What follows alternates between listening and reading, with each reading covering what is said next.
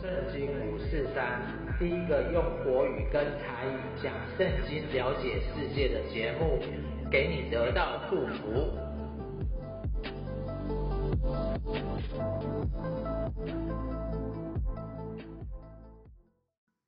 亲爱的朋友，你好，哦，欢迎你来收听今天的圣经五四三。其实啊，中国网友常常都用韭菜来形容自己。生活非常的困苦，因为他们长期受到这个压榨啊，不管是政府的压榨哦，或是说环境的压榨，所以他们自己把自己当成是韭菜。那韭菜其实长得非常的快哦，一周以内就可以长到原本韭菜的高度了。所以呢，他们认为自己的一生啊，早就被设计好了，可能是被什么金钱设计好，或是被权贵人士设计好了。他们常常会觉得为什么这么苦？为什么这么苦？尤其是他们现在失业率非常的高，诶，很多人都没有工作，自己的钱、自己的房子都投进去，然后以前很繁华的地方，现在都变得非常的落魄，非常的不安，非常的难过。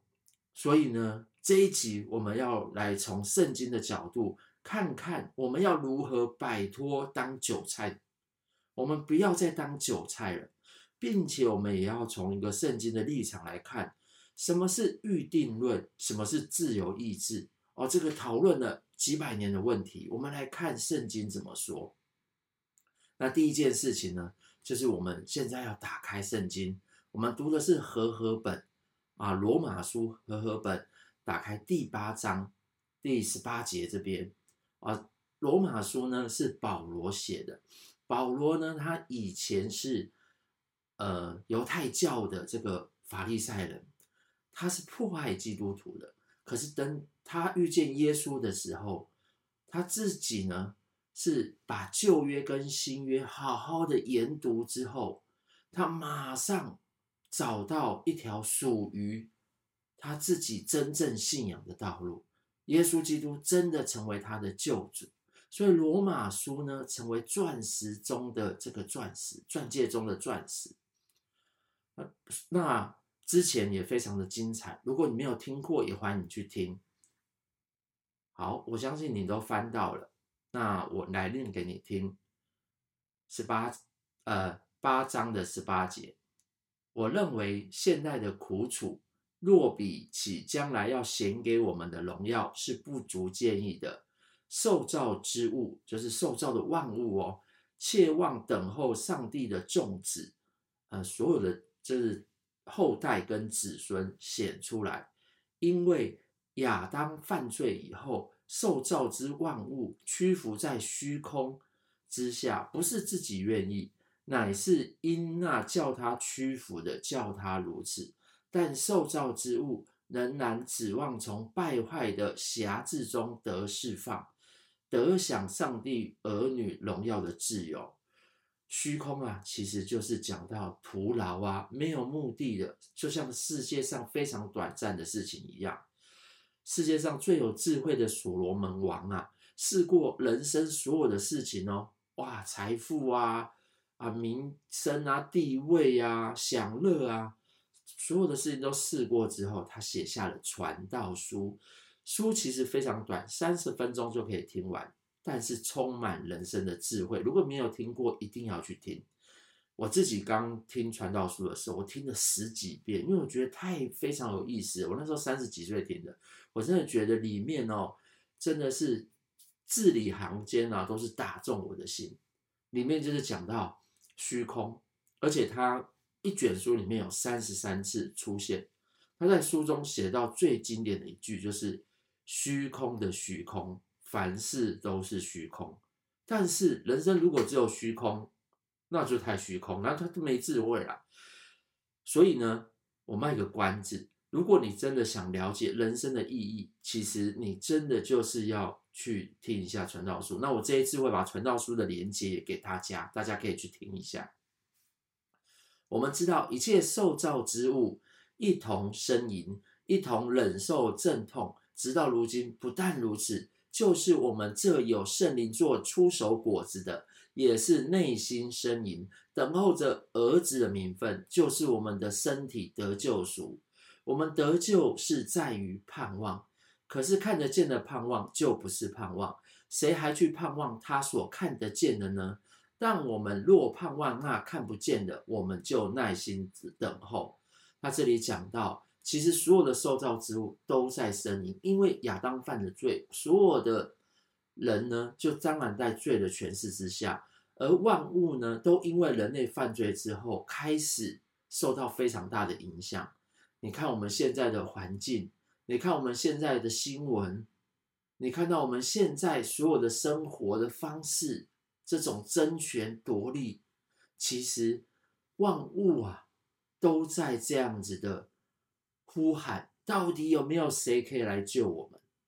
但是如果我们把这个寄望放在一个可以看到的事情上面，其实我们一定会失望的。所以他这里说的盼望啊，看不见的。其实上帝就是那看不见的，耶稣基督他有显现给我们看，但是他复活之后升到天上去了，他留下这个书圣经给我们。如果我们没有机会认识耶稣基督，我们没有机会认识圣经，其实我们都没有办法看见福音。我之前有看一个这个电视啊，它叫做《百人大挑战》。里面在倒数没几关的时候，叫薛西弗斯的神话。他那一关那就是四个人比，每一个人都要推那个大石头，然后推上一个斜坡。到了顶点之后呢，他们石头又掉到另外一头，然后他们就来回这样子推。最重要是最后哪一个人可以留下来？哪一个人可以？得到胜利，那你当然知道嘛，四个人一定是比体力的啊，所以一定有人就是没有办法撑到最后。其实啊，这种的呃动作哈、哦、是最可怕的，反复反复的动作毫无止境哎，很绝望哎。在希腊的众神眼里，他觉得这样的动作，他这样子这样惩罚是最可怕、最可怕的。所以你看，我们每天有时候是不是吃饭、功课？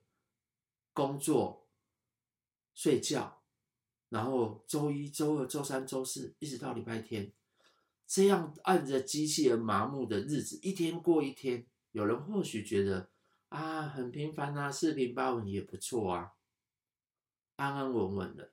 但是你知道吗？有一天啊，你一定会问：为什么？为什么要这样做？这就是。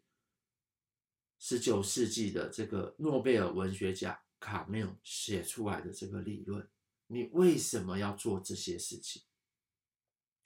一定有答案嘛？对不对？万事都在虚空之下，切望等候上帝的种子显现出来。当然，我们要知道，再来就是万事要互相效力。二十六节，同样，我们的软弱有圣灵帮助。我们本不知道当怎样祷告，但是圣灵亲自用无可言语的叹息替我们祈求。那鉴察人心的知道圣灵所体贴的，因为圣灵照着上帝的旨意替圣徒祈求。我们知道上帝使万事都互相效力，叫爱上帝的人得益处，就是按他旨意被召的人，因为他所预知的人。他也预定他们效法他儿子的榜样，使他儿子在许多弟兄中做长子。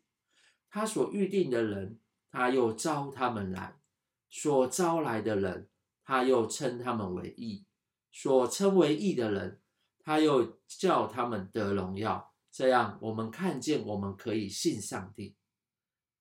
我们被称为义，是因为效法他的儿子。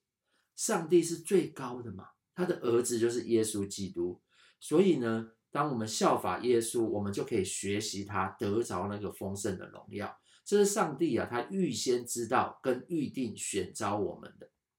我刚信主在第三年的时候去俄罗斯短宣了，那里的我我真的是被那里的那个中国大陆的同胞吓到，他们以前是无神论的嘛。所以，当他们接触到圣经、接触到这个信仰的时候，他们是非常的饥渴的。我遇到一个老板，他说我每天哦做中盘商要卖八千双鞋子，八千双鞋子，所以我四点起来就要读圣经，四点起来就有读圣经。那个时候哦，我当他们的小组长，哇，才信主三年而已，剉咧等这样子，他们就问我一个问题：什么叫预定论？我那时候其实哪知道啊，回答的乱七八糟。那我现在呢，简短的整理一下，简短的整理一下。第一个预定论呢，其实它是属于加尔文派，它强调神的主权，它是先拣选哦，就是人类是先被拣选的，然后后来堕落了，就是亚当夏娃堕落了之后，上帝在救赎。所以呢，一个人的得救在于神的主权拣选。不在乎人的行为跟决定，所以救恩从头到尾都是上帝在主导。神所做成的救恩，它也被称为神主说哦，神的主权的说法这样子。神主说，那再来呢，就是自由意志，它是阿米念派的，他强调人是有自由意志的哦，他是人是堕落之后呢，上帝在后来再拣选。然后后面再来拯救，所以神呢预先会知道你的意志里面哦，他你会选择相信耶稣，所以预定你会得救。人在救恩的里面呢，有上帝的成分，也有人的成分，所以神能合作说比较接近阿米念的看法。所以呢，神的计划哈，它包含的人的行为。人也要对自己的罪行来负责，但是神不会影响人的自由意志。我再说一次哦，上帝不会影响你的自由意志。所以当我那时候信主的时候，我一直觉得说，哎呀，都是我自己决定的啦，我自己决定要信主的，没有人影响我。可是你知道吗？这样子我太自大了。以弗所书二章八节他说。你们得救是本乎恩，也因着信。这并不是出于自己，乃是上帝所赐的；也不是出于行为，免得有人自夸。所以救恩呢，是上帝白白的给你的，也是他选择你的。得到救恩的人不要自夸，真的不是我们自己多心。你知道吗？人类的信心，哈，人的信心很很浅的，很短的。只有看不见的神啊，他因为看不见嘛，所以他是超过物质界的，超过时间的，所以他来拣选你，哇，这个是多么美的一件事情！所以万事都互相效力。再过来，我们要看万物是白白得来的。既然这样，我们对这些事还要怎么说呢？上帝若帮助我们，谁能抵挡我们呢？上帝既不顾惜自己的儿子，为我们众人舍了他，岂不也把万物和他一同白白的赐给我们吗？谁能控告上帝所拣选的人呢？有上帝称他们为义了，谁能定他们的罪呢？有基督耶稣已经死了，并且复活了，现今在上帝的右边。也替我们祈求，谁能使我们与基督的爱隔绝呢？难道是患难吗？是困苦吗？是迫害吗？是饥饿吗？是赤身露体吗？是危险吗？是刀剑吗？如经上所记，我们为你的缘故终日被杀，人看我们如将宰的羊。这个经上是在诗篇的四十四篇。它是一个训诲诗，那时候全国的人民啊，在一个大患难中哦，他们来求告上帝。所以这个时候呢，当他们在大患难，全民跟领袖他们就宣告禁食，求神施行拯救。我从第十八节再念一次，因为他们是有上帝的信仰在里面的。他说：“我们的心没有退后。”我们的脚也没有偏离你的路，你在野狗之处压伤我们，用死荫遮蔽我们。倘若我们忘了上帝的名，或向别神举手，上帝岂不见察这事吗？因为他晓得人心里的隐秘。我们为你的缘故，终日被杀，人看我们如将宰的羊。所以诗人在写这个，他知道他自己整个同胞的痛苦。我们知道神创造万物，一开始他要人类好好的管理跟治理，但是你知道我们管的并不好，有时候我们家管的不好，有时候我们公司管的不好。有时候我们连我们自己的生活，我们自己的小孩都管的不好，所以每上帝的选民以色列人哦，他们每次只要拜偶像、离弃上帝，他们就会脱离到上帝的祝福里面，就会进到咒诅、进到苦难里面。那每次进到苦难里面，他们就会向神祷告，上帝就拯救他们。那新约呢？新约的这个教会的百姓呢？其实呢，他就是把耶稣基督他的儿子给我们，我们来向他祷告，我们也来向他学习他儿子的榜样。我之前读到一个拿细耳人哦，拿细耳人他有分别的意思，他就是要离开这个世界，呃，尘世啊。然后呢，不可喝酒啊，碰死尸，要归耶和华为圣。有短暂的拿细耳人，也有终身的拿细耳人。像撒母耳就是终身的。那保罗自己也有当过拿细耳人。他知道呢，他知道与主同在的美好，他可以享受每天跟主在一起的时光。所以他有一个信念呢，他的神学里面有个信念，就是在基督里。他后来虽然脱离了拿细耳人的生活，但是他知道在基督里是一个秘诀。我自己在刚信主的时候，也进入了基督之家寇萨牧师的这个晋升学坊，待过两年。他是白天上课，上午上课，大概七点就要起床，到十二点，然后呢，中午休息一下，下午去做一些社区服务。啊，有时候是做天生传播的，有些是做 OICOS 的这个陪读班老师这样子。晚上要参加小组，讲实在话，忙得不得了，很累。但是呢，那个时候啊，很喜乐。为什么？因为你觉得人生非常的单纯，而且有意义啊。没有赚什么钱，老实说那时候什么钱都没有，但是你觉得非常的有意义。后来我也是从那个时候决定，我要一生奉献给主，因为我知道在我的人生的生命当中，一定有比金钱，一定有比什么我想追求的这个名声，我想追求的这个地位，还来得更好的。好，再过来我们来看，那万有之上一定有什么东西嘛，对不对？一定有什么东西。三十七节他说：“然而靠着爱我们的主，在这一切的事上，我们都已经得胜有余。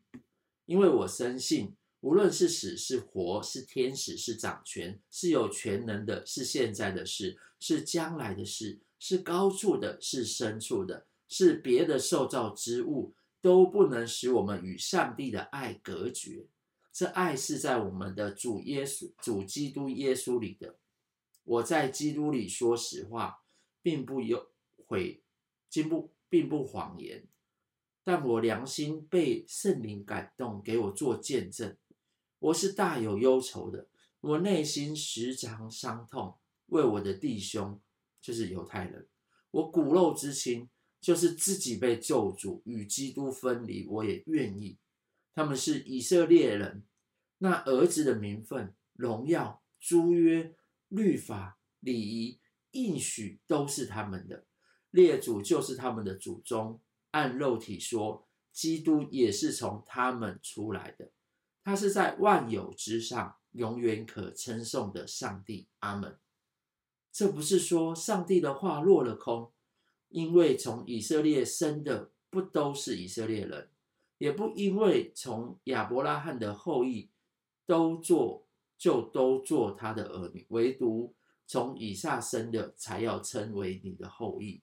这就是说，肉身所生的儿女不是上帝的儿女，唯独那应许的儿女才算是后裔，因为所应许的话是这样说：到明天这时候我要来，撒拉必生一个儿子。不但如此，还有利百加既从一个人，就是从我们的祖宗以下怀了孕，双子还没有生下来，罪恶还没有做出来，只因要显明上帝拣选人的旨意，不在乎人的行为。乃在乎招人的主，上帝就对利百加说：“将来大的要服侍小的，正如经上所记，雅各是我所爱的，以扫是我所恶的。这样，我们可说什么呢？难道上帝有什么不公平吗？上帝有没有什么不公平吗？他这样子问自己，断乎没有，因为他对摩西说。”我要怜悯谁就怜悯谁，要恩待谁就恩待谁。据此看来，那这不在乎那定义的，也不在乎那奔跑的，只在乎发怜悯的上帝。因为经上有话向法老说：“我将你兴起来，特要在你身上彰显我的全能，并要使我的名传遍天下。”这样看来，上帝要怜悯谁就怜悯谁。要叫谁刚硬就叫谁刚硬，这样你必对我说：那为什么还指着人呢？有谁抵抗他的旨意呢？保罗他在这里哈，其实非常的忧伤，因为他自己信的主嘛，他的同胞们犹太人，他们其实以前是承担了救恩的，但是他们却不认识主，所以呢，他宁愿自己被咒诅哦。被骂哦，他也愿意跟基督分离，他就是希望有犹太人可以来信靠耶稣，所以他当中举了几个例子。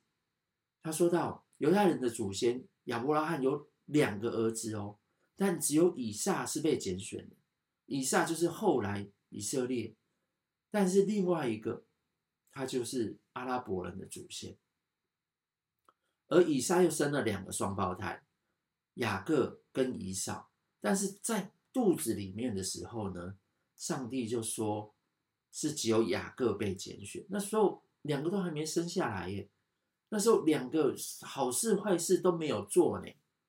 他在肚子里面哦，上帝就已经说只有雅各是被拣选，所以真的是显明了上帝拣选人的旨意，不是在乎我们人做了什么事情呢。他就是单单在乎你，所以他招你出来。其实我们都知道，罗马书告诉我们，你人只要在这个世界当中啊，你不管做了什么样的事情，做了什么样的好事，你一定都有做过坏事。当你只要说过谎，当你只要偷过钱，当你只要做了一件坏事。就像一张白纸就被点了一滴墨水，那个是没有办法洗去的。那什么时候才可以洗去？就是当耶稣的宝血把你这张黑的纸，红色抹在这个所有的黑色的上面。这个血是粘稠的嘛，粘粘滴滴的，把你粘上去。上帝看到血，就把你算成是没有罪的。所以每个基督徒都是这样子过来的，我们是都是有罪的人，我们是被上帝的儿子耶稣基督的宝血遮盖的，所以上帝看我们就是一个义人。其实我们知道我们自己不是义人。再过来，他说摩西也给他也摩他也让摩西去找心里刚硬的法老。我们才刚从这个出埃及记读完，法老刚硬了几次？十次。其实有时候我们人也是很刚硬的。我相信你今天听到这集的节目也不是偶然，但是神知道你会听到，神也给你机会。我接下来要跟你说一个中国网友的故事，中国朋友的故事。我的同学有一位叫陈春红，他在生命当中有一个带他信主的贵人，他是一个。江西农村的小弟兄，他的家境啊贫困得不得了，他所以呢，他不得不离开自己的家乡，来到外地打工。那春红的爸爸，是在菜市场认识他的。他在地上啊竖起一块纸牌，上面写着“油漆工”。他就是想透过这个手艺啊来赚生活费。聊天的过程当中，得知他是一名基督徒，所以春红的爸爸就请他来到家里刷门窗。知道他家里很困苦啊，就留他住了，帮助他找一份固定的工作。然后他住在他家一两个月的时间里面哦，有一天爸爸就请他去春红家刷门窗，弄干净了。第一次见到这个小弟兄的时候啊，他没有多看他一眼，他只是觉得他就是一个打工者嘛，从农村来的，非常的瘦弱矮小，连个裤管还一高一低的。就是像种田的那个样子。当时春红在报社工作，哦，赶一份稿啊，你知道在报社非常的忙啊，每天都像打仗一样。所以，而且 他是一个春红在报社，所以感觉上就是一个文化水平很高的人嘛。但是他一看这个小弟兄，就知道，哎呀，就是没有文化的人啊，靠体力做活的这个打工仔这样子。所以他就埋头写作，不搭理，不不跟他理他。这个小弟兄呢，他就迅速的爬上这个窗啊，一边的刷油漆，一边喜乐的唱着歌。他不经意的看了他一眼，那一看呢、啊，发现他脸上的笑容带给春红非常深的印象，很稚气而且很喜乐的神情，让他每一天呢、啊，到今天都没有忘记。虽然他不晓得这个小弟兄唱的是什么歌，但是歌声非常的吸引他。后来就问他说：“你唱的是什么歌啊？”他说是圣诗。春红说：“哎，这非常好听哎。”他就很开心的跳下窗台边，从口袋里面掏出一本被他翻的有点烂的笔记本，像是一个宝贝。这里面有他多年了用笔抄的密密麻麻的字迹的这个诗句啊。他很慷慨的就要把它送给他，春红拒绝了。后来呢，他就常常来到他的家里去邀请他哦，敲门哦，邀请他去参加教会的礼拜。那一次拒绝了，两次拒绝了，就是借故嘛。但是他就不放弃耶，一次一次的邀约。后来有一次，他就真的不好意思再推了，就跟他去了教堂。虽然他进到教堂之后，他自己知道，因为他是第四代的基督徒嘛，但是他自己也是挂名的而已，只有圣诞节才会想要去得一下祝福。突然呢，他就想说啊，没关系啊，说跟他去一次聚聚会而已。那时候记得啊，他旁边有一个也是刚信主的，他就问他说：“哎，耶稣的宝血怎么可能洗净我们的罪呢？耶稣的一个人的血只有一点点呢。”他怎么可以洗这么多人的呢？哇！春红听到这个问题，他是记者哎，哇，大有学问的人，他竟然僵持住，很尴尬，你不知道怎么回答这个问题。这个时候，小弟兄带着和气还有志气的这种笑容，就回答说：“请问大姐，太阳有几个呢？”“当然只有一个啊。”他说：“那太阳如果……”只有一个，那它能照到的地方却是所有的地方，不是吗？那你想哦，试试看，如果把你关在一个密密麻麻的、封闭、封闭的、充满黑暗的空间里面，都没有黑暗，你是不是只要开一个缝，那个光就透进来？就这个道理。哇，这个刚信主的那个女士啊，似乎能明白了一些。他道谢啊，跟着小弟兄道谢完，他就匆匆的走了。春红把这个回答听在眼里啊，真的是让他跌破眼镜。一个是国小二年级的小弟兄，不认识几个字，怎么会有这么有智慧的回答？他相信真的是从神来的智慧。看见这个小弟兄跟神这么亲密的关系，身上虽然没有几个钱，有时候吃了这一顿不一定找得到下一顿。可是他唱诗歌，喜乐无比，从他身上散发的这种喜乐是没有人可以夺走的，不会因为环境而改变。他住在他们家的那段时间，他还经常的帮助他的邻居，而且他做工特别的认真仔细。他在他的言行举止当中没有任何的骄傲，他的生命呢，其实非常叫春红嫉妒。两个月后，他母亲这个小弟兄母亲重病要回家了。他临走的那一天，他把所有赚的钱哦，两个月的十个薪水哦，除了买火车票一百块付出去之外，他买了一箱的圣经跟一箱的诗歌本，他们要带回农村老家。因为他惦记着他家里面的弟兄姐妹，他非常惦记他家里的弟兄姐妹。他是在当地的农村的教会敬拜团里面服侍。他说，在家家的弟兄姐妹哦都没有办法一个人有一本圣经或是诗歌本，很多人都是用手抄抄写的。所以你看他在这么痛苦，他在这样打工的时候，他还这样子，还这么想要去帮助人。这么慷慨，希望他家乡的人渴慕真理，这不就是保罗的心志吗？这不就是一个保罗想要犹太人信主的心吗？这不就是保罗他说：“我不以福音为耻，这福音是神的大能，要救一切相信的人，先是犹太人，后是希利尼人，就是。”所有不信主的这些外邦人，所以我们看到这个小弟兄他的生命是怎样跟主的连接。我们也看到这世上所有的人事物都在叹息，万物都在叹息。但是如果只是叹息，在虚空之下，其实你会发现，其实他们是有互相的效力。互相有作用的地方哎，但是这地方是什么样？是要叫爱上帝的人得益处。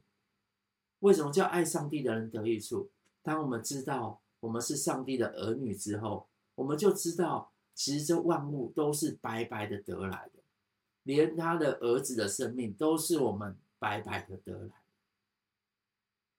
我们也就知道，所有的万物之上，我们看得见的，甚至连看不见的。这些什么空气呀、啊，这种微小的微生物我们看不见，甚至连这些神明甚至鬼怪，我们真的都看不见。但是一定有个最高的上帝，这个最高的上帝，他预先知道，他也预定你成为上帝的儿女。所以今天的故事说到这里，我相信可能你在一个困苦当中。可能你还不认识这位我们所说的上帝，或是耶稣基督，你是第一次来听到这个节目，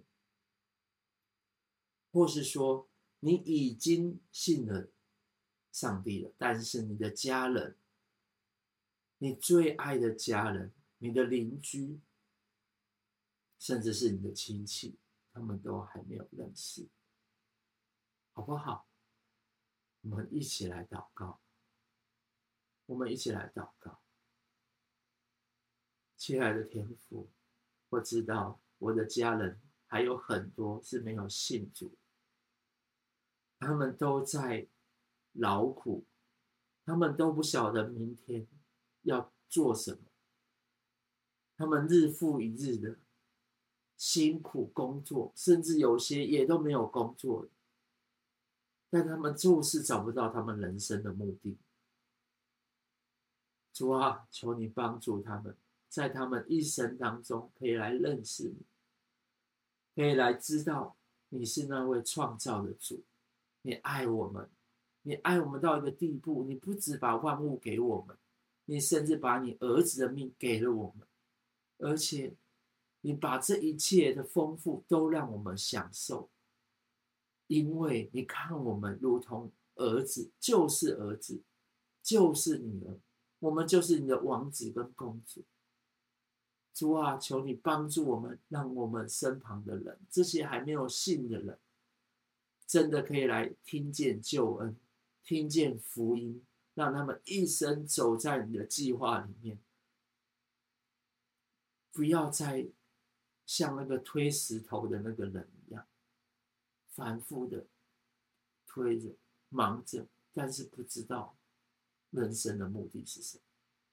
主啊，我们把这件事都仰望交托在恩主你的手中，愿上帝的儿子耶稣基督成就在我们生命当中的事，也成就在我们家人里面。谢谢主，我们祷告奉主的名求，阿门。我们今天的节目就到这里喽。如果你喜欢今天的节目，也欢迎你订阅、分享，让更多的人可以听到今天的节目。那我们拜拜喽，拜拜。